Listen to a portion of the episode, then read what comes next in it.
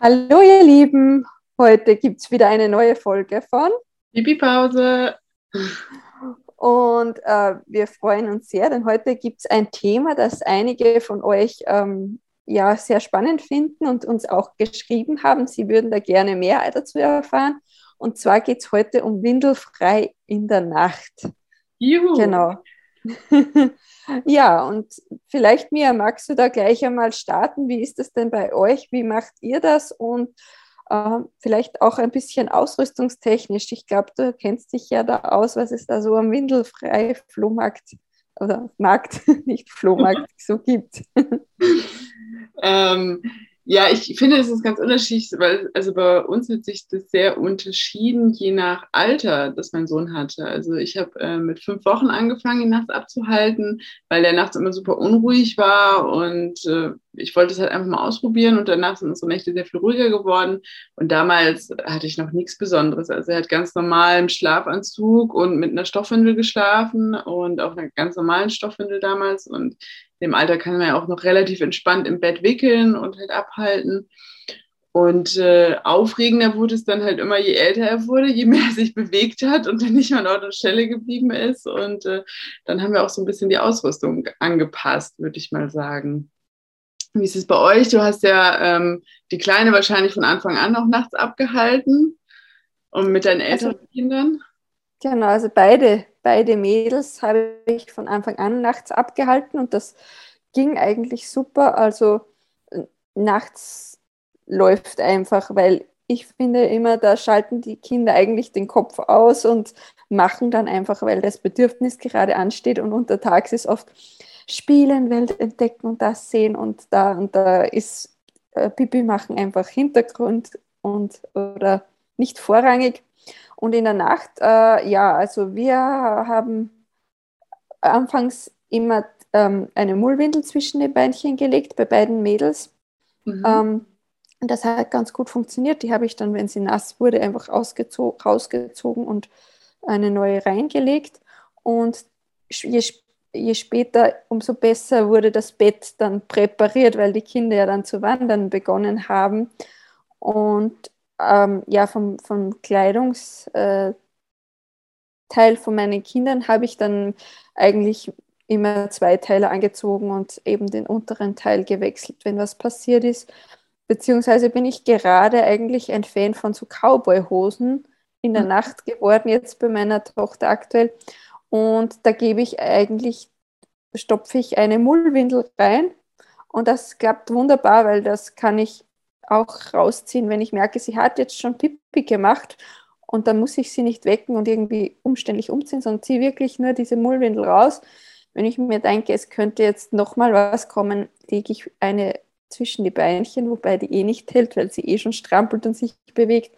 Aber dazu habe ich ja dann das Bett gut gesichert und da kommen wir, glaube ich, gleich dazu. Genau, ich wollte gerade sagen, nur eine Mullwindel zwischen den Beinen wird ja trotzdem das Laken noch nass. Oder wie hast du das Bett gesichert? Also ich nutze gerne, ich bin da ein Fan davon, ein Schaffell. Ich weiß, es gibt manche, die mögen halt nicht, wenn da jetzt ein Tier sterben muss dafür.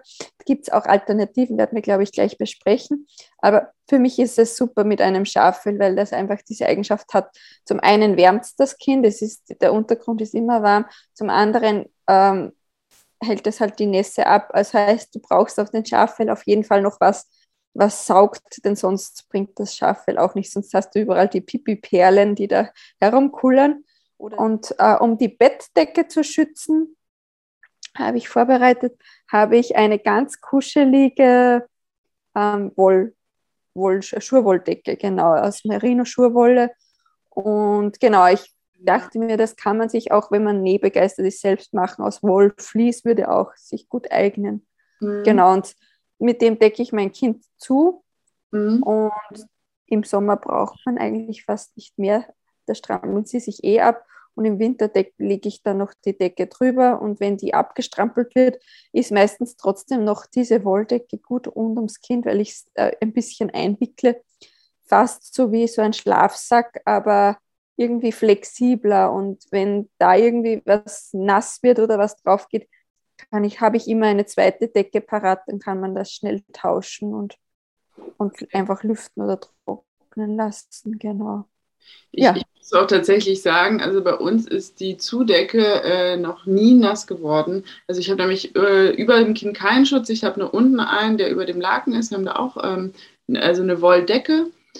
Ähm, aber es, die Zudecke ist noch nie nass geworden. Aber ich, ich finde, ich möchte es mal sagen, das klingt so, als ob man halt jede Nacht irgendwie nasses Bett hat. Und das ist ja eher abschreckend. Also ich glaube, ich kann fast jetzt das eine Jahr an zwei Händen abzählen, wie oft wirklich was, äh, also nachts in, in die Hose gegangen ist weil die Kinder äh, grundsätzlich nachts ja sehr lange auch ihre Ausscheidung zurückhalten und sie sehr deutlich kommunizieren. Und dieses, dass es äh, der Säugling oder auch das ein paar Monate alte Baby nachts so oft wach wird und sich rührt, ist ganz oft gar nicht mal, weil es Hunger hat, sondern weil es halt ausscheiden muss. Und da wir es oft nicht wissen, stillen wir dann ja eher, weil beim Stillen scheiden die meisten Kinder ja dann auch aus, weil sie sich entspannen.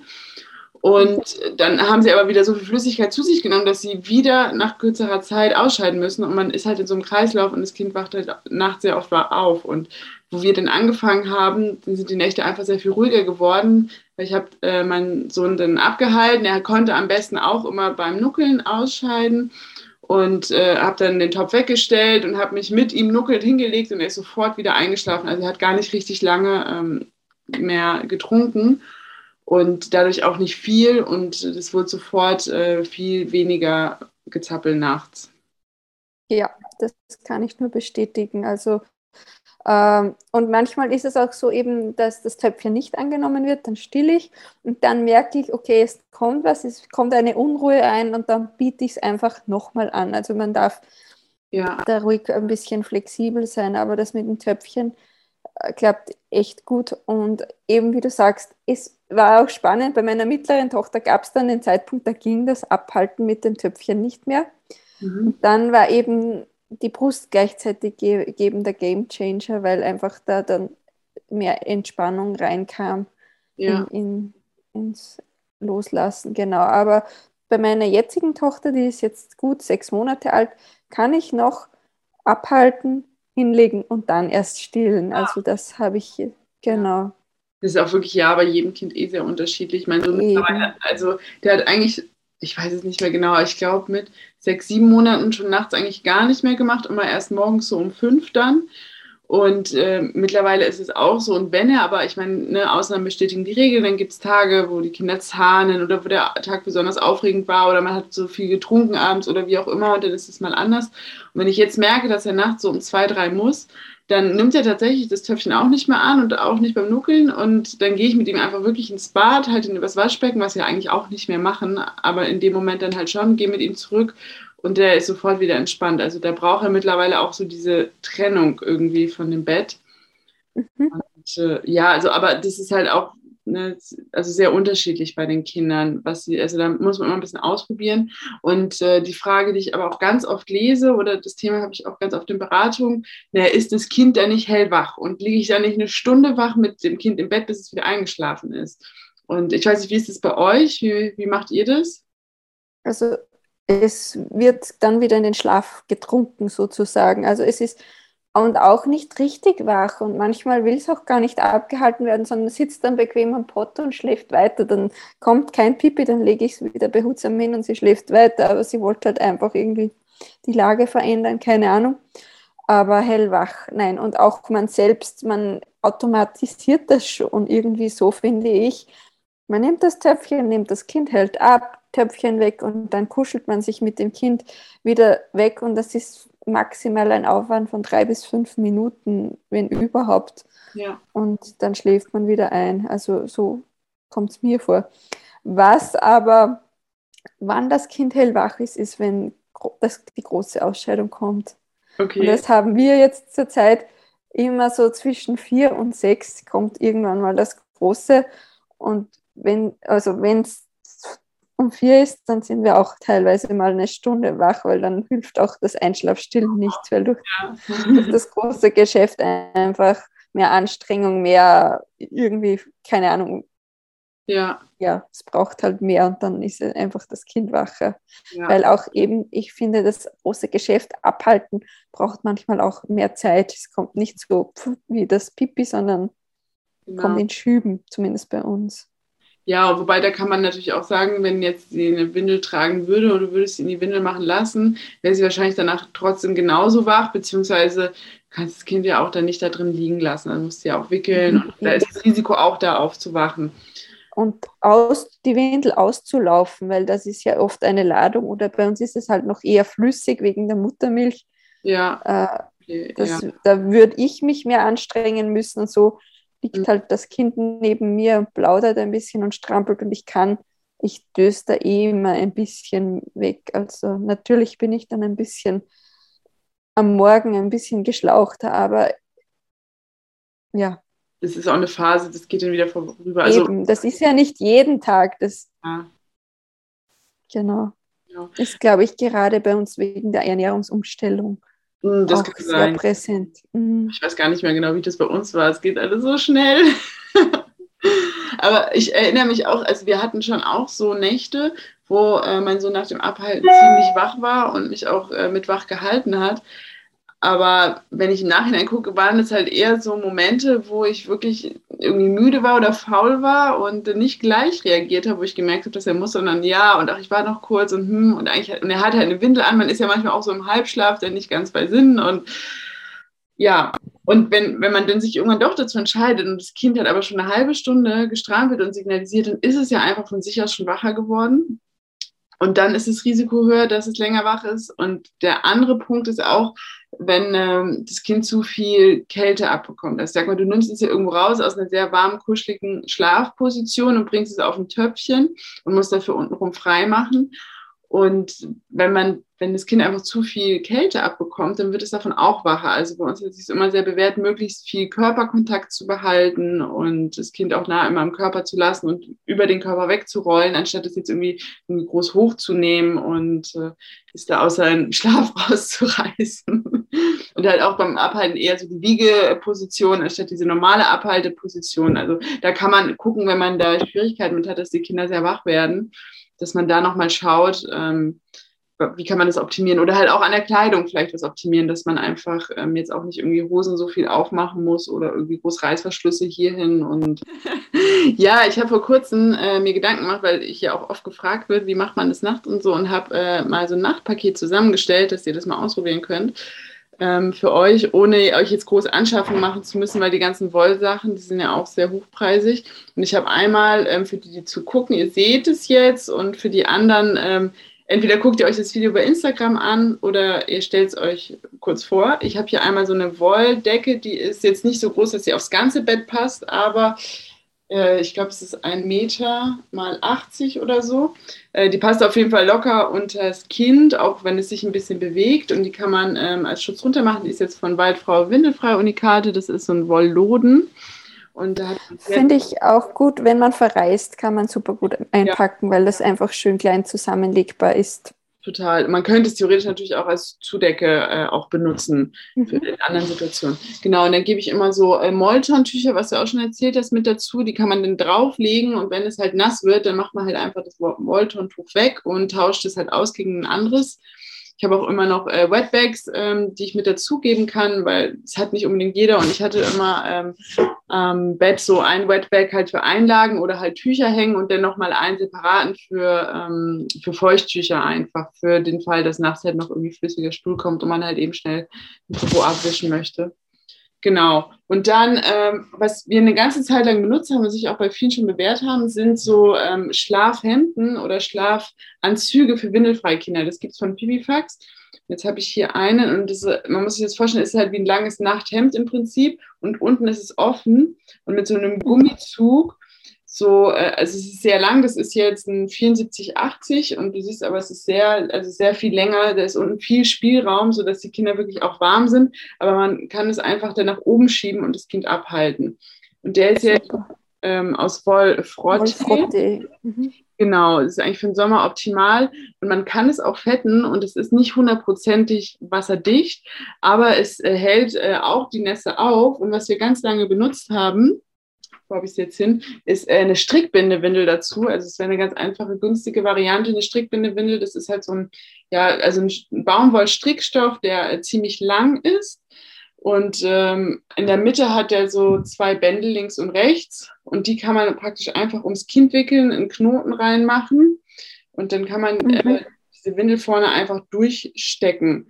So, und das ist ein, ein, ganz simples System im Prinzip und es hält halt auch die erste Nässe auf und du kannst es einfach dann rausholen, abhalten und wieder durchstecken.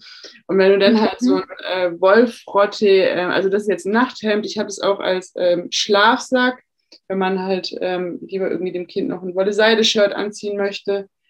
Und ähm, es gibt auch Wolle-Seide. Und da kann man, also hat man dann so einen leichten extra Nässeschutz nochmal. Ja. Zum Wolfrote möchte ich auch noch was ergänzen. Ich habe aus demselben Stoff meiner Tochter mal, also meiner Mittleren, einen Pyjama genäht, einfach weil sie sich immer abgestrampelt hat und ich immer Angst hatte, dass sie zu kalt wird, eben weil es schön warm hält. Und sie ja. mochte das aber dann nicht, weil sie es irgendwie gekratzt hat. Und dann ah. habe ich den Tipp bekommen, eben durchs Fetten wird es weicher und kuscheliger mhm. und dann ging es wieder. Also auch hat ah. das Fetten zweierlei oder dreierlei eigentlich positive Aspekte. Zum einen Nässeschutz, zum anderen wird es weich und zum dritten pflegt es die Haut mit diesen Lanonin. Also genau. Ähm, genau, als so ein kleiner Geheimtipp, so am Rande. Total, mhm. ja. Nee, genau, und das kann man dann ausprobieren. Wenn es ein bisschen kühler ist, kann man noch so eine Kaidanko zum Beispiel unten drunter anziehen und äh, sonst jetzt im Sommer, aber reicht es so total. Und dann habe ich auch immer noch verschiedene Töpfchen, die ich mit anbiete, ähm, einfach weil es nachts auch oft was anderes ist. Also ich hatte immer die Angst, dass mir das Töpfchen umfällt, deswegen habe ich mir was Schwereres halt besorgt. Und da gibt es jetzt einmal hier, das ist aus diesem Bambusstoff, äh, das Aurora-Töpfchen. Das mhm. habe ich äh, da. Dann habe ich äh, dieses Emaille-Töpfchen. Das kennen ja auch viele. Das ist einfach auch nochmal schwerer und steht halt anders als diese leichten Asia-Töpfchen, die wir äh, haben.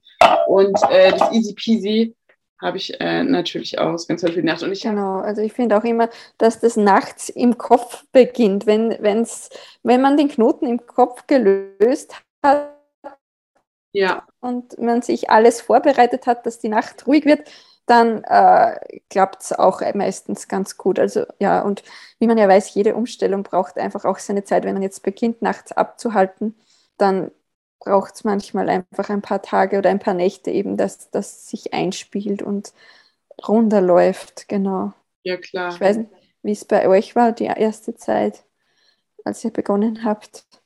Ja, ich glaube, die ersten zwei, drei Nächte hat er auch geschrien und sich halt sehr erschrocken auch. Und äh, danach war aber gut. Also es war wirklich, es hat äh, ein paar Tage gedauert und dann gab es nie wieder irgendwie Schwierigkeiten. Ne, wir hatten irgendwie, als er angefangen hat zu krabbeln, dann hat er nachts halt auch hier diese Bewegungsabläufe wiederholt und da hatte ich dann Schwierigkeiten zu erkennen, muss er jetzt oder muss er nicht. Und dann habe ich ihn fünfmal angeboten und er hat nicht gemacht und das sechste Mal habe ich es dann verpasst. Und, aber das war ja auch nur eine kurze Phase im Prinzip. Hm. Und genau. fällt dir noch was ein?